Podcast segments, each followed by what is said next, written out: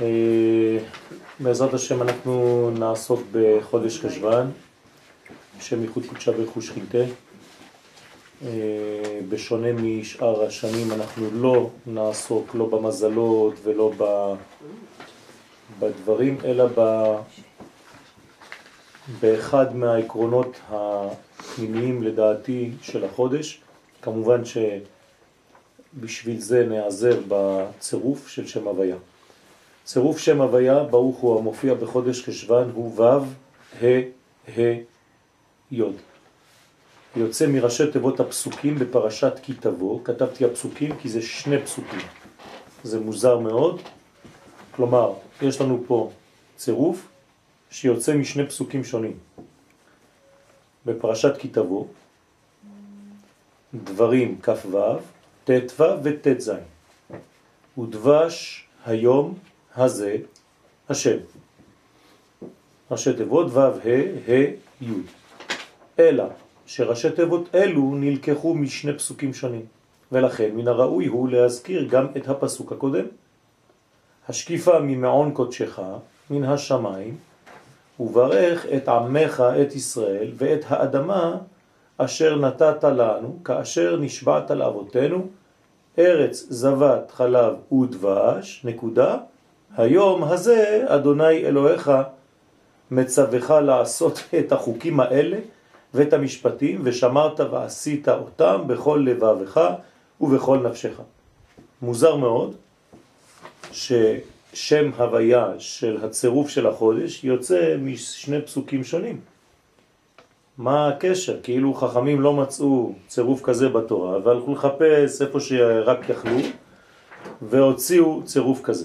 מי קבע את הצירופים? זהו, הצירופים האלה מופיעים בספר יצירה המיוחס לאברהם אבינו. כמובן שכשאברהם אבינו כותב את ספר יצירה אין עדיין תורה. אז אנחנו שואלים את עצמנו, כן, איך בדיוק זה הופיע הדבר הזה.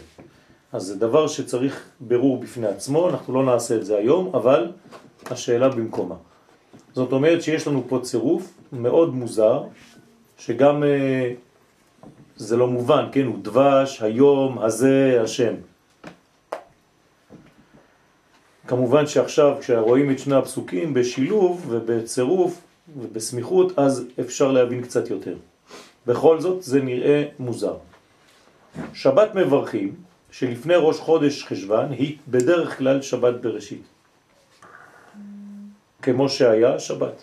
זאת אומרת, השבת שעברה, ברכנו את החודש, הכרזנו על ראש חודש שיחול בימי שלישי ורביעי הבאים.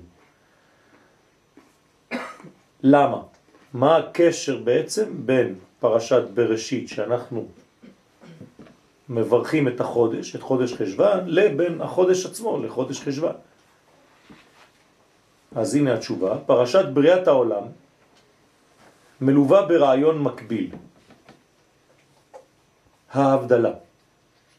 כלומר, יש רעיון שנמצא במקביל, כאילו חופף על כל ספר בראשית, ובמיוחד על פרשת בראשית, והנושא הזה הוא נושא מרכזי ועיקרי, והוא ההבדלה. מה בדיוק מבדילים, מה בדיוק מובדל כאן ובמה התורה עוסקת. הבריאה היא יציאה מן האחד אל עולם הריבוי. זה כבר ראינו כמה וכמה פעמים. זאת אומרת שכל העניין של הבריאה זה לצאת בעצם מן האחדות אל הריבוי. הכלל בעצם מתפרט. הוא לא מאבד את כלליותו, רק שהוא מתגלה בצורה של זרועות. אז הכלל מתפרט, הוא מוליד אין ספור הבדלות. הבדלת האור מן החושך, הבדלה בין המים העליונים לבין המים התחתונים על ידי הרקיע, הבדלת המים עצמם בסוד כדי לגלות את היבשה, הבדלת הצומח מן האפר בארץ עצמה. הבדלה בין מה שהיה תחילה שני המאורות הגדולים, לשמש לממשלת היום ולירח לממשלת הלילה. האדמה עצמה הבדילה בין נפש חיה לבין כל מה שנשאר דומם וצומח. זאת אומרת, גם בתוך ההבדלות האלה יש הבדלות נוספות, מדרגות נוספות, בין מדרגות למדרגות. וההבדלה נוספת בהופעת האדם ביחס לכל שאר הברואים. זאת אומרת שבסופו של דבר האדם מופיע והוא מובדל בין שאר הברואים. ובאדם עצמו נעשתה הבדלה בין הגוף שנוצר מן האפר, מאפר האדמה, לבין הנשמה שקיבל מלמעלה. זאת אומרת שאנחנו רואים, וזה רק חלק, כן? לא רציתי אה, להוסיף עוד, יש מלא הבדלות וגם בתוך הפרטים שכבר ציינתי כאן, יש הבדלות בתוך ההבדלות. ממש כאילו שהדבר, הנושא המרכזי כאן זה ההבדלה. והנה, כל הבדלה עושה בירור. זה העניין של ההבדלה. בין החלק העליון המכונה אור, לבין החלק התחתון המכונה חושך. כלומר, חושך ואור זה לא רק מאורות, זה פשוט כל חלק עליון שמאיר, לצורך העניין נשמה, או חלק עליון, מה שאנחנו קוראים בתורת הסוד מוחין, לבין חלק תחתון שנקרא גוף, או מה שאנחנו מכנים בתורת הסוד מידות או ספירות תחתונות, זין תחתונות. אז זה נקרא אור וחושך.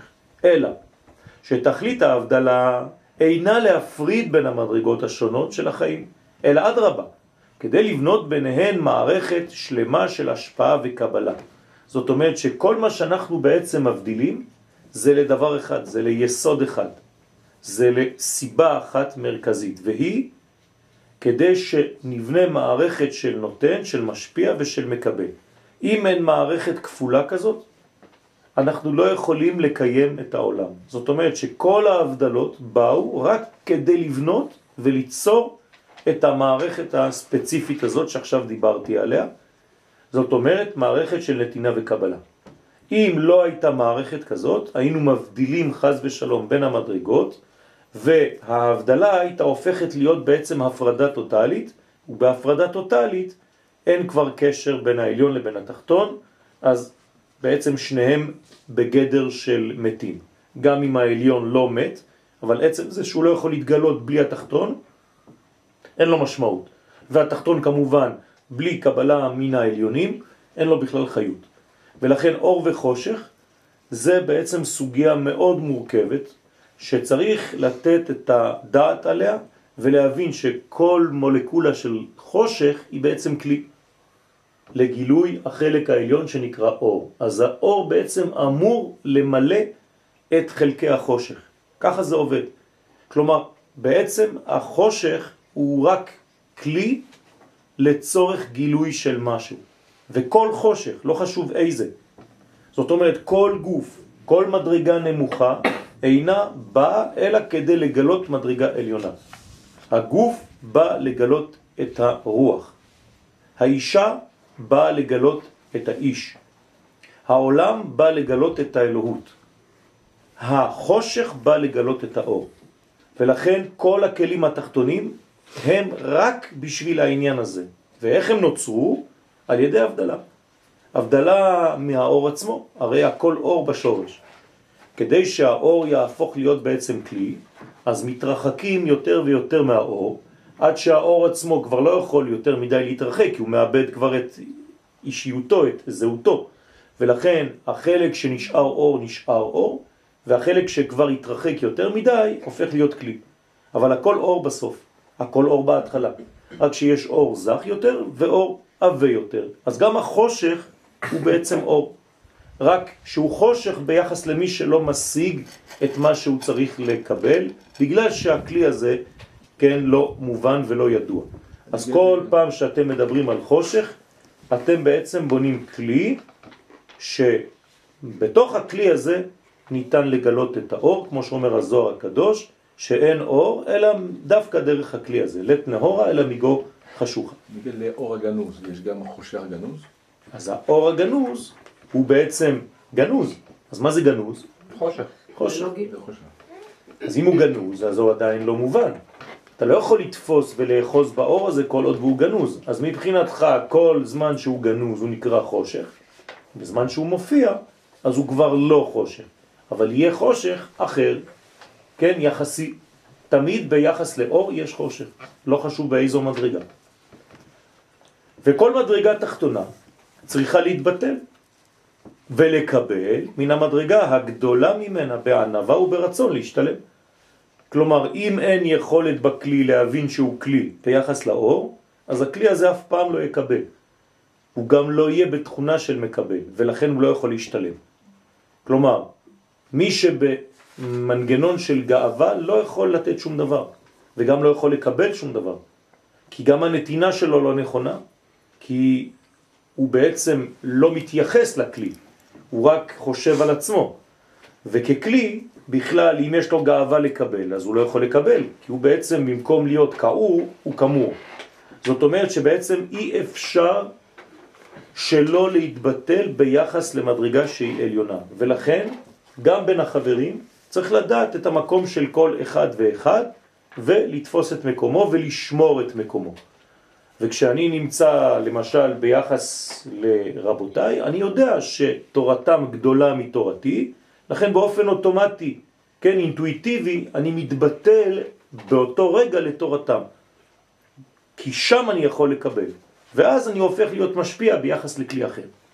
ואותה מעלה עצמה תהיה אף היא בגדר אור, כלומר גם החושר ביחס למדרגה אחרת הוא בעצמו אור, ביחס למדרגה נמוכה, יש פה טעות, לא חשוב, יש כמה טעויות, אני מתקן אחר כך ממנה, וכן על זה הדרך בכל הבניין. אז אור וחושך, תמיד, תמיד, תמיד, יש להם איזה בניין משותף, כפול, שצריך להבין את הבניין הזה, איך הוא בנוי. תהליך הבריאה מתבטא כאמור ביציאה מן האחדות המקורית אל הריבוי, והתכלית היא, בשביל מה יצאנו? לשוב. אבל מה זה לשוב? אז הרבה אנשים חושבים, כמו תשובה, זה לחזור לאור שממנו יצאנו. זו טעות. אני לא צריך לחזור לאור, אלא יצאתי כדי להביא את האור למקום שאני נמצא בו. אני לא צריך לחזור.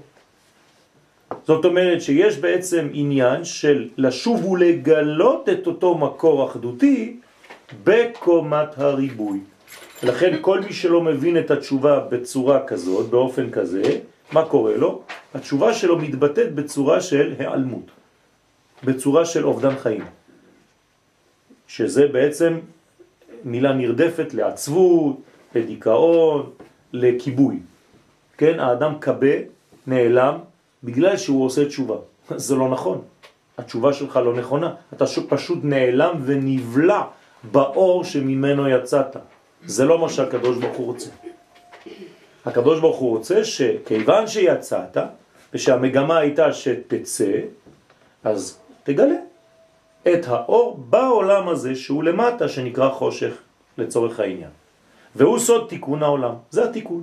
זאת אומרת, למלא את כל חלקי החושך, למלא את כל מולקולות החושך בניצוצות של אור. ההבדלה מולידה ריחוק. אני חוזר להבדלה, כל הבדלה מולידה ריחוק. בין שני חלקים שהיו מאוחדים בהתחלה. ולכן כל הבדלה מולידה געגוע אצל אותם חלקים לשוב ולהתאחד כבתי חילה. בסדר? אם יצאתי בעצם, יש בניין של רצון לשוב ולהתאחד. עכשיו, איך אני מתאחד? הצורה הלא נכונה של הייחוד זה שבעצם האישה תחזור אל הגבר. זה לא מה שקורה. הגבר צריך להשפיע על האישה, והיא מתבטלת לא כדי להתבטל ולהיעלם, זה בדיוק מה שקורה לאנשים שמתבטלים ובסוף הם הופכים להיות עצובים כאלה, אלא שהביטול הוא ביטול כדי לקבל.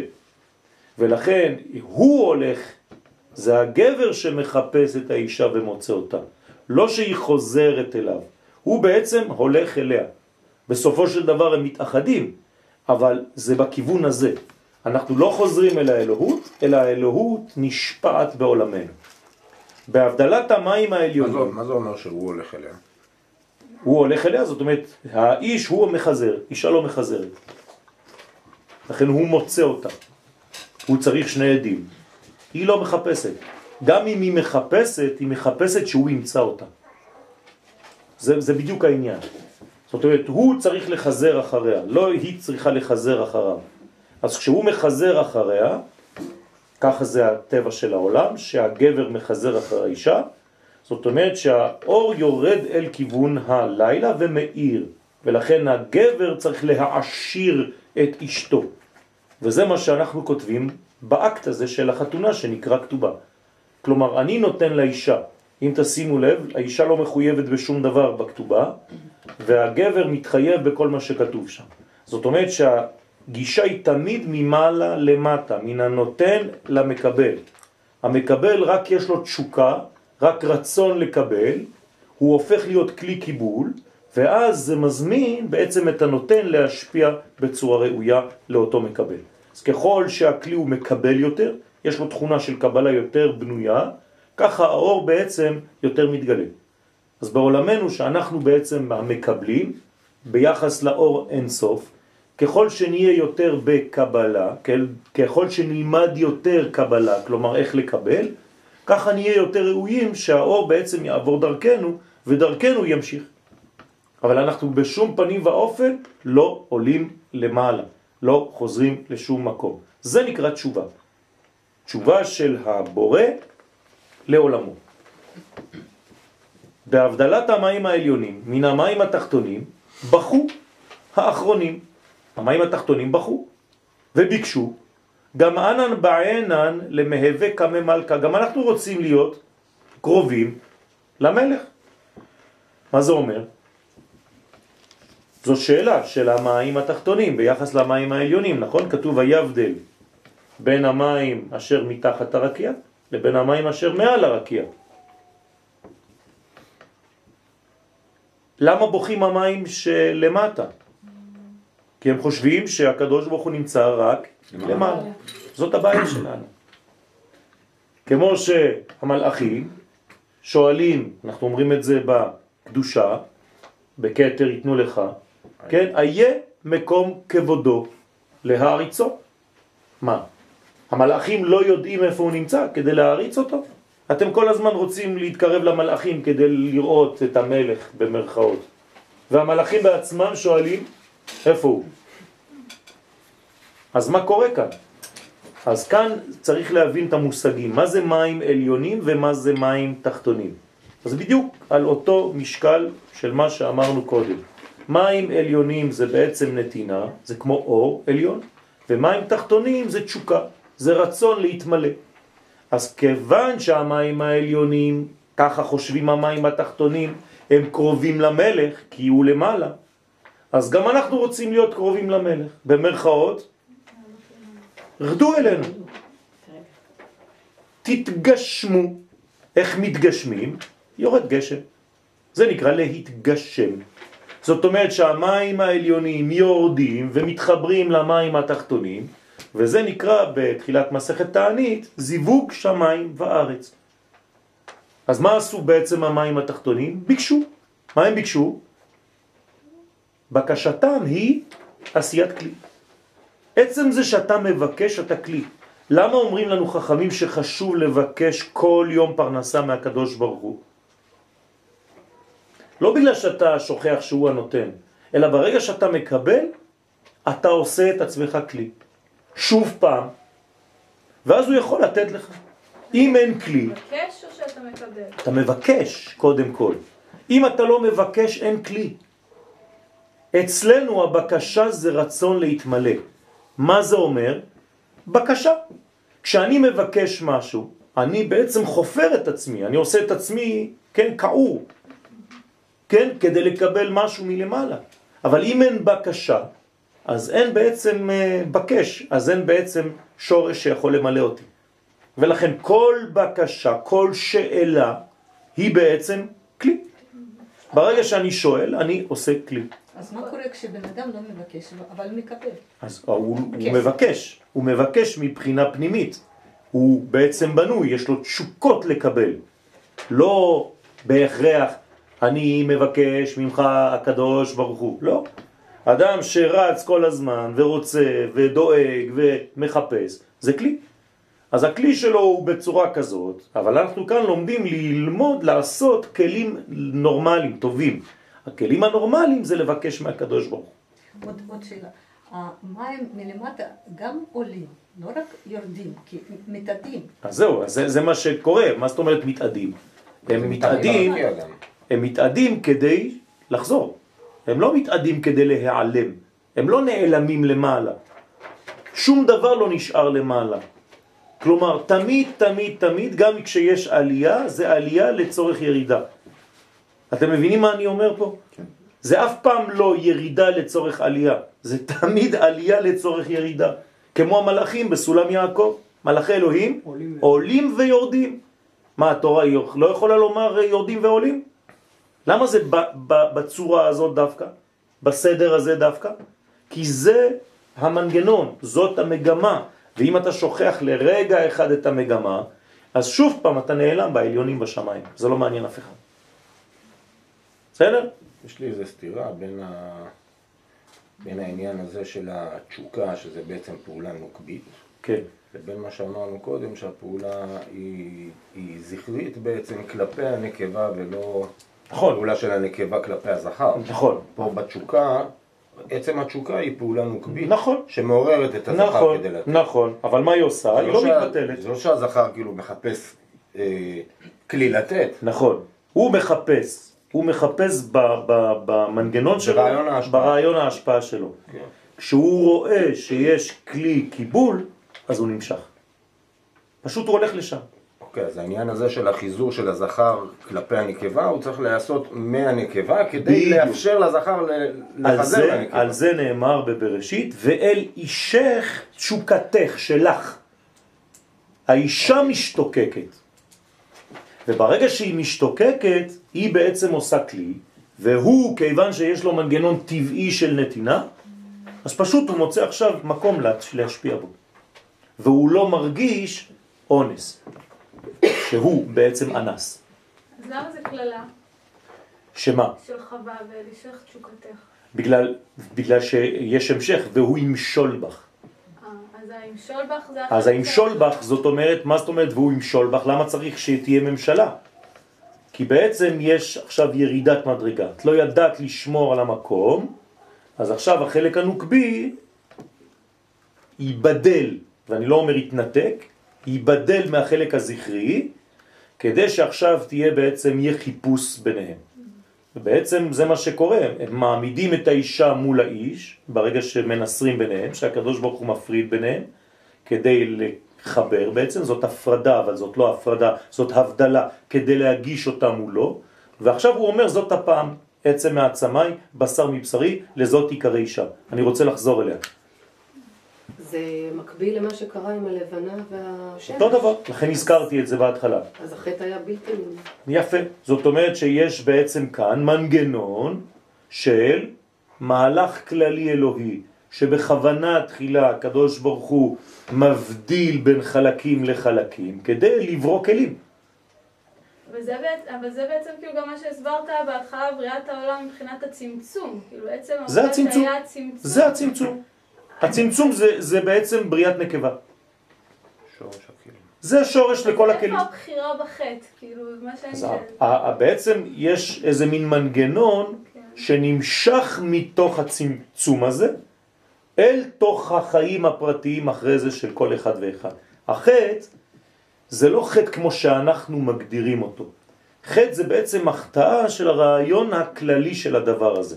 כלומר, אם אני מתרחק יתר על המידה ממה שאמור להתרחק, יש כבר בעצם החטאה, יש כבר יציאה מהגבול. תמיד צריך להיזהר לא לצאת מהגבולות. זה העניין שלנו. למשל, בפרשת השבוע, אנחנו רואים שבני דור המבול חטאו. אבל במה הם חטאו? במלא חטאים. מה אומרת הגמרא? לא נגזר דינם אלא על הגזל. למה? מה, הם לא חטאו מלא חטאים? למה על הגזל? כי בגזל רוצים להמחיש לך שיצאת מהגבול של עצמך והלכת לגבול של השני ולקחת משהו שלא שייך לך. איבדת את הגבול. ברגע שאיבדת את המידה, זה כבר נקרא החטאה. אז גם לחלל הצמצום יש בעצם מידה, יש שיעור. ולצאת מהשיעור הזה, זה כבר בעצם חז ושלום ללכת לאיבוד, ומה שקוראים בתורת הסוד חייב כרת. שזה מאוד חמור, כי כאילו קורטים, זה כבר לא הבדלה. בסדר? למרות שגם שם יש תיקון בסופו של מתי דבר. רואים הבדלה ומתי רואים הפחדה? אין הפרדה. מה, בין איש לאישה זה? זה- לא, זה הבדלה. איפה ראית הפרדה? כי זה נפרד. לא. לא. לא, למה? לא כתוב קודש הפרדה. וחול זה נפרד? לא. למה? מה ההבדל? זה אותו, אותו... לא, הנה, אתמול היה שבת, עכשיו יום ראשון. מה? זה לא אותו יום? בסדר, אתה לא יכול להפחיד בזמן, אתה יכול להפחיד בין גוף של אישה לגוף של... לא. אתה לא, אתה לא אז מתי. יש הפחדה? במים, אין הפחדה במים. אין. זה ויבדל. ויבדל. המילה לא הפרדה. לא מופיעה. זה לא נמצא באותו מקום. זה לא משנה. זאת הבדלה של שתי מדרגות שרוצות לחזור אל מדרגה שהן אחדות. ולכן זה נקרא הבדלה. אם זה היה הפרדה, זה כאילו מניח שאין אפשרות להתחבר. הפרדת. אה, הפחדה אין אפשרות. זהו, זה נקרא פירוד, חס ושלום, עלמא דפירודה זה הדבר הכי חמור. זה החטא. החטא זה ליפול מההפרדה אל ה... סליחה, מההבדלה אל הפרדה. הגוי הוא מופחד? הוא... הוא מובדל, אשר הבדילנו מן הגויים. אז זה רק הבדלה. רק הבדלות. שיש אפשרות להתחבר. בוודאי. אבל לא רוצים את החיבור. למה לא רוצים? אנחנו עושים גבולות כדי לא להתחבר. להפך, אתה עושה גבולות כדי לשמור על הייחודיות שלך, אבל עם הרצון להשפיע על השני. זה לא סותר, זה עירות. כי אם אתה מאבד את הזהות של עצמך, אז מה יעזור לך להתחבר עם השני? אתה כבר נטמע. אור וחושך משמשים בערבוביה, אנחנו לא רוצים את זה. אני רוצה שתשמור על הזהות שלך, שאני אשמור על הזהות שלי, ואז אנחנו מתחברים. ואז יש לי מה לתת לך ויש לך מה לתת לי. זאת ההבדלה האמיתית. אז מה- מתי יש הפחדה? אין הפרדה. בעולם אין הפחדה. אין, רק מי שחוטא מפריד. זה נקרא חטא. מה? אז מתי משתמשים במילה הפחדה? כשאדם הפרדה חוטא. זה ללכת לאיבוד? כאילו, הפרדה זה ללכת... זה ללכת לאיבוד. אין, בתורה, תראה בכל מעשה בראשית, אין הפרדה. ויפרד אלוהים, אין דבר כזה. אתה אומר את זה בכל מוצאי שבת, אתה מבדיל בין קודש לחול, בין ישראל לעמים, בין יום השביעי לששת ימי המעשה, ואותו דבר בין איש לאשתו. יש הבדלה, אבל לא הפרדה, חז ושלום, בשום פנים ואופן. ומי שלא מבין את הניואנס הזה בין הבדלה לבין הפרדה, אני כל הזמן חוזר, אבל אולי אני לא מספיק מעמיק בדבר הזה, אבל חשוב לתת את הדעת, אז הוא חוטא. כל מקום שאתה מגיע, יש הפחדה בין נשים לגברים. זאת אומרת שיש. זה הבדלה. זאת לא הפרדה. זאת לא הפרדה. הם משתמשים בכל זאת. אז אנשים טועים. כמה אנשים משתמשים, אה, כן, אני יבוא, אני יאכל, אני ילך. אז מה? רוב הישראלים לא יודעים לדבר עברית, אז מה אני אעשה? צריך ללמד אותם. אם מחפשים את האחד כל הזמן, אז מוצאים את ההבדלה. אז מבינים שמדובר בהבדלה ולא בהפרדה. בדיוק. ולכן, מה אומר הרב קוק? כל חטא הוא יציאה לעולם הפירוד. עלמא דפירודה. ברגע שהזוהר משתמש במילה עלמא דפירודה, הוא הבין את הבעיה, את שורש הבעיה. זה שאתה נפרד. פרד. זה כמו בפרדס, אם אתה מפריד חס ושלום, הלכת לאיבוד. בסדר? אז צריך להיזהר מאוד מאוד מהדבר הזה. לכן קיבלו תמורה, תודה, בדמות ניסוך המים בחג הסוכות. תשימו לב מה אומרים לנו חז"ל, המים התחתונים שביקשו, גם אנחנו רוצים להיות קרובים למלך, מה עשה הקדוש ברוך הוא? ידע אותם? הרי זה לפי מה שאנחנו מבינים, זה צריך לעדות אותם, נכון? לא. הוא נותן להם תמורה, מתי? בניסוך המים בחג הסוכות. לאן הולכים המים בחג הסוכות בדיוק? למעלה או למטה? למטה. למטה. זאת אומרת, איפה נמצא קמא מלכה?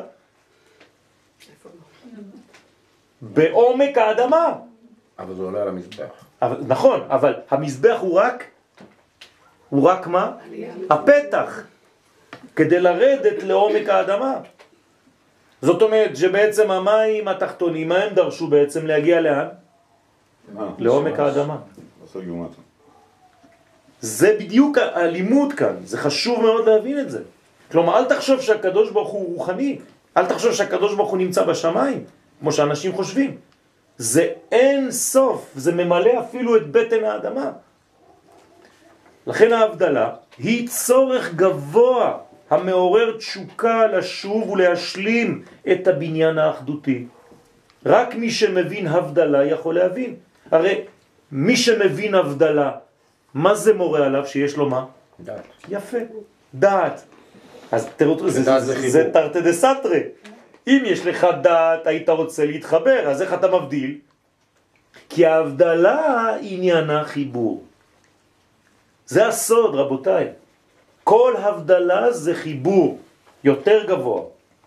אז אני קודם כל צריך לדעת להבדיל כדי להתחבר. ואם אני לא יודע להבדיל, משמע שאין לי דעת, אז גם חיבור לא יהיה. גם בהלכות אישות. נכון? כך נבראו אדם וחווה. זכר ונקבה דבוקים אחור באחור. ומיד פעלה עליהם ההבדלה בסוד הנסירה, כדי לעורר ביניהם תשוקה לייחוד מחודש ובריא, ברצון ובבחירה חופשית. אבל אם הייתה הפרדה ביניהם וחושבים שהנסירה היא בעצם הפרדה, אז אי אפשר כבר לחזור. לפי זה, נכון? לפי זה מובנת הסיבה להיות שבת בראשית, גם שבת מברכים. כי מה זה מברכים? מקשרים. של חודש חשבן. למה? מה קשור בין ההבדלות האלה שציינתי עכשיו, שרוב השיעור עכשיו סובב סביב אותן הבדלות, לבין חודש חשבן? מה יש בחודש הזה? וזאת, כיוון שבחודש חשבן מתחיל תהליך החזרה אל האחדות הכוללת שקדמה לכל ההבדלות. זאת אומרת שעד חודש חשבן, מה קרה? הבדלנו, הבדלנו, הבדלנו, הבדלנו, הבדלנו, הבדלנו, הבדלנו, סטופ. מספיק להבדיל, צריך עכשיו למצוא את המכנה המשותף, לקשר, לקשר, לקשר, לקשר, לקשר. סגולתו של החודש, והנה, זה הסוד של חודש חשבן. יש לו סגולה פנימית לחודש הזה. סגולתו של החודש היא בחיבור בין פרטי המציאות, כפי שהדבר הופיע בתיבת נוח. מה יש בתיבת נוח? מה אין? יש זוגות. יש הכל. יש דומה? יש. יש צומח? יש. יש חי? יש. יש מדבר? יש. יש הכל. זאת אומרת שמה זה בעצם תיבת נוח? עולם קטן שחוזר לאחדות המקורית, שיודעת לחבר בין המדרגות תוך כדי שהיא שומרת על הבדלה. הבדלה. ולכן יש קומות ויש תאים. לא אומרים שכל החיות ביחד ובני האדם וכולם יושנים, חתולים, כלבים ואיש ואשתו והעולם ואשתו. לא. יש קומות, ובכל קומה יש מנגנון מאוד מסודר, ובתוך הסדר הזה, שהוא בעצם הבדלות, הבדלות, הבדלות, תאים, תאים, תאים, ככה אתה יכול לשרוד. מי שלא יודע לעשות תאים בחייו, טובע. ככה טובעת אונייה שלא עשויה מתאים. אונייה אמיתית, טובה, עשויה מתאים. גם אם יש פרצה, זה רק תא אחד. זה חמש מטר על חמש מטר. אז יש חור באונייה, אז מה? אחרי זה יש עוד תא של חמש מטר על חמש מטר, הכל סגור ברזל, אוויר בפנים. אתם מבינים? ככה בונים צוללת. אם לא, אז כל פגע קטן, הכל טובע. וככה אנשים שלא חזקים. אנחנו חייבים לבנות את עצמנו כמו תיבת נוח. תאים, תאים, תאים, כל אחד, כן, כמו איך- מה זה אומר ב... זה אומר לא לערבב הכל, כל פעם, ולדעת לעשות הבדלות בין הדברים. כאילו אני יכול לכעוס על ילד, אבל אני אוהב אותו. אני יכול לומר משהו שאולי לא מוצא חן, זה לא אומר שהשתניתי. אנשים שלא מבינים את זה, מה הם לוקחים? הכל כמו ילד קטן, בגלובליות כזאת, כאילו פגעת בי עכשיו, כל העולם שלי חרב. זה לא עובד ככה, זה לא נכון. אתם מבינים איך זה צריך לעבוד? אם לא, אז כל דבר, חז ושלום, מפיל את כל הבניין. הכל קורס. לא בכדי יוצא הצירוף השייך לחודש חשבן משני פסוקים שונים. עכשיו אנחנו מבינים למה. א', כדי להמחיש את חידוש הקשר בין חלקי החיים, לכאורה שני פסוקים של קשורים אחד לשני, כן, ארץ זבת חלב ודבש, היום. אמרתם מה הקשר? ב', כיוון שיש קשר עמוק בין הפסוקים עצמם. זה לא נכון שאין קשר. אני עכשיו קראתי את זה בצורה שכאילו להמחיש לכם שאין לזה שום משמעות, אבל זה לא נכון. ותכף אני אוכיח לכם שיש כן, לא יוכיח, כן? תכף אוכיח לכם שיש כן קשר. הפסוק עוסק בברכה, כלומר בחיבור קיים בין עם ישראל לבין ארץ ישראל. תשימו לב, מורה כי בייחודים, בייחודם, כן, מגלה הארץ את תנובתה בסוד, עכשיו בואו נקרא את הפסוק, השקיפה ממעון קודשך, כן, מן השמיים, וברך את מי? את עמך.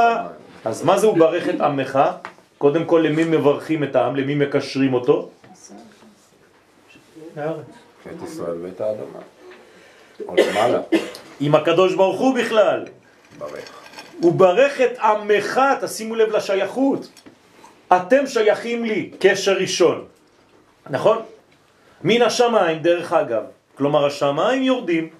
הוא ברך את עמך עם ישראל, כי עת זה עם, עם ישראל. כלומר, תחבר את העם שלך עם המושג ישראל ועם האדמה. ואת האדמה, אשר נתת לנו, כאשר נשבעת לאבותינו. עוד קשר, האדמה עם העם, העם עם הקדוש ברוך הוא, וכל העם עם האבות. נשבעת לאבותינו. ועכשיו, איך קוראים לארץ הזאת? ארץ זבת חלב ודבש. כלומר, יש תכונה לארץ הזאת, היא זבה. מה זה ארץ זבה? שיש לה? נוזלת. נוזלים, כן? כלומר, יש לה בעצם יציאות של מה? של חלב ושל דבש. בסדר? מה? לא, חסדים וגבורות? למה? לא. לא, חלב ודבש זה בעצם רק למי? לעם ישראל. לאומות העולם היא סגורה, לא נותנת. היום הזה השם אלוהיך מצווך, תשימו לב להמשך עכשיו, לעשות את החוקים האלה ואת המשפטים ושמרת ועשית אותם בכל לבבך ובכל נפשך. לפתוח קצת את ה... אז חיבורים האלה. נכון, שלושה חיבורים אלה, בלעדיהם אי אפשר לעשות שום דבר.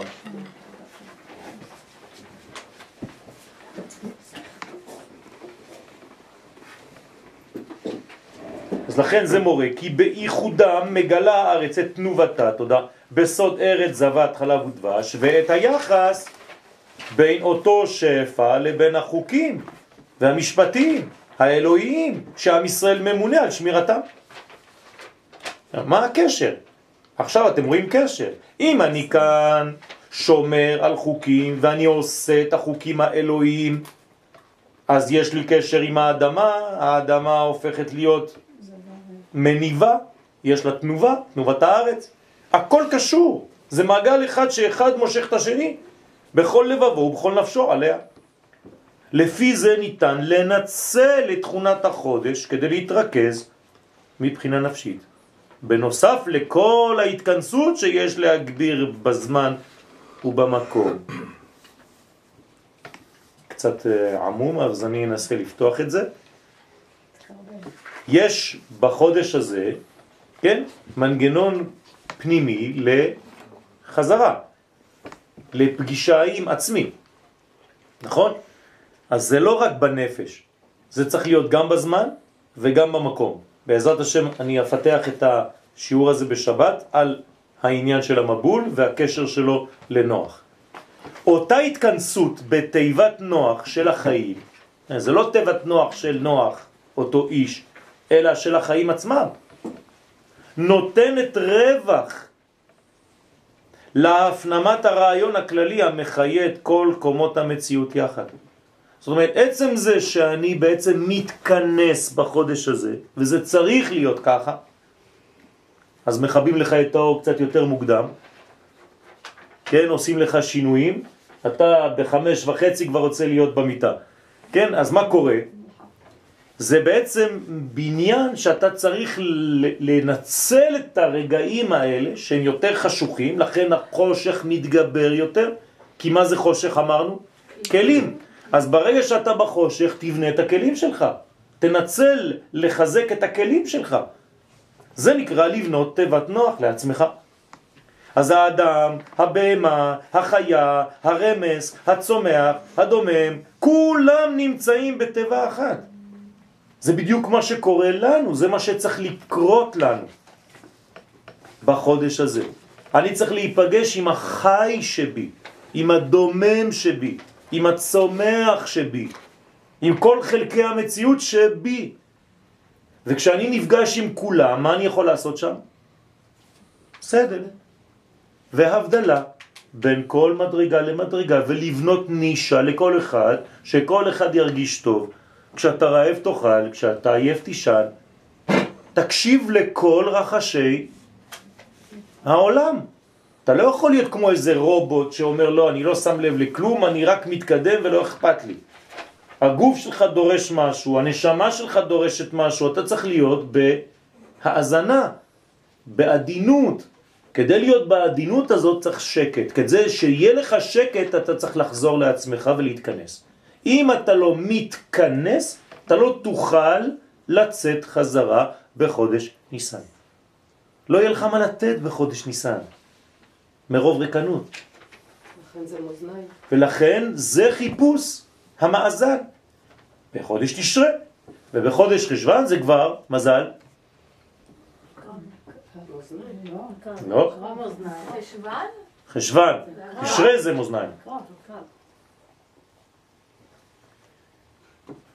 אז מה זה? כן, אבל מה זה? רק היה בית. זאת אומרת עיקר בית. כלומר, העיקר זה הבית. מה זה בית אמרנו? כלי, בית. ובכל שנה מחדש, בחודש חשבן, חוזרת האפשרות להתכנס בתוך תיבת חיינו. ולהיפגש שוב, כן? להפגיש בין שלל ערכי המציאות כדי לעשות בהם סדר והבדלות בסוד כל התאים וג' הקומות שהיו בתיבת נוח. בשלב זה אין גילוי, הכל בתוך קופסה. ולכן שתי האותיות ה' נמצאות באמצע הצירוף. נכון? זה שתי הנקבות. אתה לא רואה אותן, הן עטופות. השייך לחודש לחודש ו' ה' ה' י'. ורק בזכות ההתכנסות והצמצום הזה בחודש חשבן, נפגשים אנו עם עצמנו, ואז ניתן לצאת חזרה בהערה כלפי חוץ בחודש כסלו. לא צריך לחכות אפילו לניסן, כבר בכסלו. דרך אותן אותיות ה' ה' בסוד ו' י' ה' ה'. כלומר, שתי האותיות כבר הולכות לסוף החודש. אבל יש כבר גילוי, עובדה, אתה תראה את האור. זה מובן הדבר? נראה לי שאתם בהיפנוזה ב-NLP משהו חבל על הזמן. זה NLP, תסתכל על העץ. הוו י' ה' זה של... זה כסלו. בסדר? לא בכדי הושלם בית המקדש הראשון בחודש חשבן, כמובן בספר מלכים א', ומן הראוי היה שבאותו חודש תתחדש גם העבודה בו, נכון? אתה עושה אה, סיום של עבודה, מה אתה מחכה? אלא שכפי האמור לאל, אין ההתגלות מתאימה לחודש חשבן. ולכן, מה עשה שלמה המלך שידע את הסוד הזה? המתין המלך לחודש אחר. הוא המתין עד חודש תשרה הבא כדי לחנוך את הבית. למה הוא עשה את כל זה? זאת אומרת ששלמה המלך נתן בעצם לעצמו אפשרות להפנים את הבניין לפני שהוא מתחיל לעבוד בו. אתם מבינים מה קורה פה? אנחנו מאוד מאוד מאוד לחוצים בזמן. כל פעם שעשית משהו, אתה מיד רוצה להוציא אותו. וברגע שאתה מוציא אותו ולא מספיק הסתכלת בו, לא מספיק הרווחת, את האינטימיות הזאת, לפחות כמה דקות, כמה שעות, כמה ימים, כן? אתה, זה מבזבז, זה מבזבז, זה חבל. רק לעתיד לבוא, כשהשורש והתוצאה ייפגשו בנקודה אחת, יהיה הבניין יחד עם חינוכו של הבית השלישי בחודש חשוון. כלומר, אומרים לנו חכמים שלעתיד לבוא הבית ייבנה ויהיה חונך, כן? בחודש חשוון. זאת אומרת ששם בעצם הסיבה והתוצאה כבר לא צריך התכנסות, שזה כבר גילוי של גול האורות. אז תהפוך תיבת נוח למקום של התכנסות, ויחד עם זה יהיה גילוי. גילוי הסדר הפנימי גם כלפי חוץ. ותיבת נוח היא סוד בית המקדש. זה בעצם אותו דבר. כלומר, יש זמנים שבית המקדש צריך לברוח ולהתכנס ולזוז קצת הצידה כי יש מבול בעולם ויש זמנים שזהו, צריך עכשיו לבוא לעשות את הסדר הגדול ואז כן להופיע. הסכנה, עכשיו זה הצד השלילי של החודש, הסכנה בחודש חשוון היא שמרוב התכנסות וצמצום, כן, יאבד האדם כל קשר עם העולם הסובב אותו, ואז ייסגר, אז גם כלפי שמע יחס ושלום. וכמובן דיכאון וכל מיני עצבות. בתוך מסגרת ההתכנסות צריכים אנו לפתח, דווקא בתוך ההתכנסות הזה, בתוך הבית, לפתח ביתר סט את מידת ההשפעה. כלומר, כשאני עכשיו בהתכנסות, מה אני צריך לעשות? לעבוד על נתינה, איפה אבל? בתוך, בתוך הבית, בתוך ההתכנסות הזאת. כפי שפעל נוח בהיותו בטבע. זה מה שעושה נוח בטבע. כלומר, כדי לא להיעלם ולמות שם בתוך הקופסה הזאת, מה הוא עושה שם? כל היום הוא רק עושה חסד. הוא רץ ממקום למקום ובעצם הזן את הכל. לצורך העניין, נוח שם משחק את המשחק של מי? הקדוש ברוך הוא בעצמו. הוא דאג לכל קומות החיים והזין את כולן. וכך עלינו לפעול בחודש חשוון, בשעה שאנו נכנסים אל תיבת חיינו. אז אז סליחה, אז ניתן לחשוב שהכלי הוא צריך עכשיו את ה- את ההשפעה לעצמו. הכלי בתוך עצמו צריך למצוא מנגנון שלא ימית את הכלי הזה.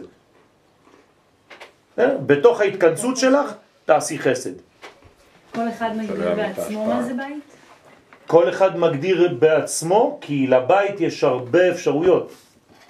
מה זה בית? יפה, יפה, זה בית לאומי. נכון. זה בית לאומי, זה בית... מה שאני אומר זה שתחזרי בחודש הזה לזהות שלך. בכל המדרגות שזה יכול להיות. גם עם ישראל, גם כנסת ישראל, גם מדינת ישראל, גם העם, הארץ, הבית שלך הפרטי, הכפר שלך, וכו' וכו'.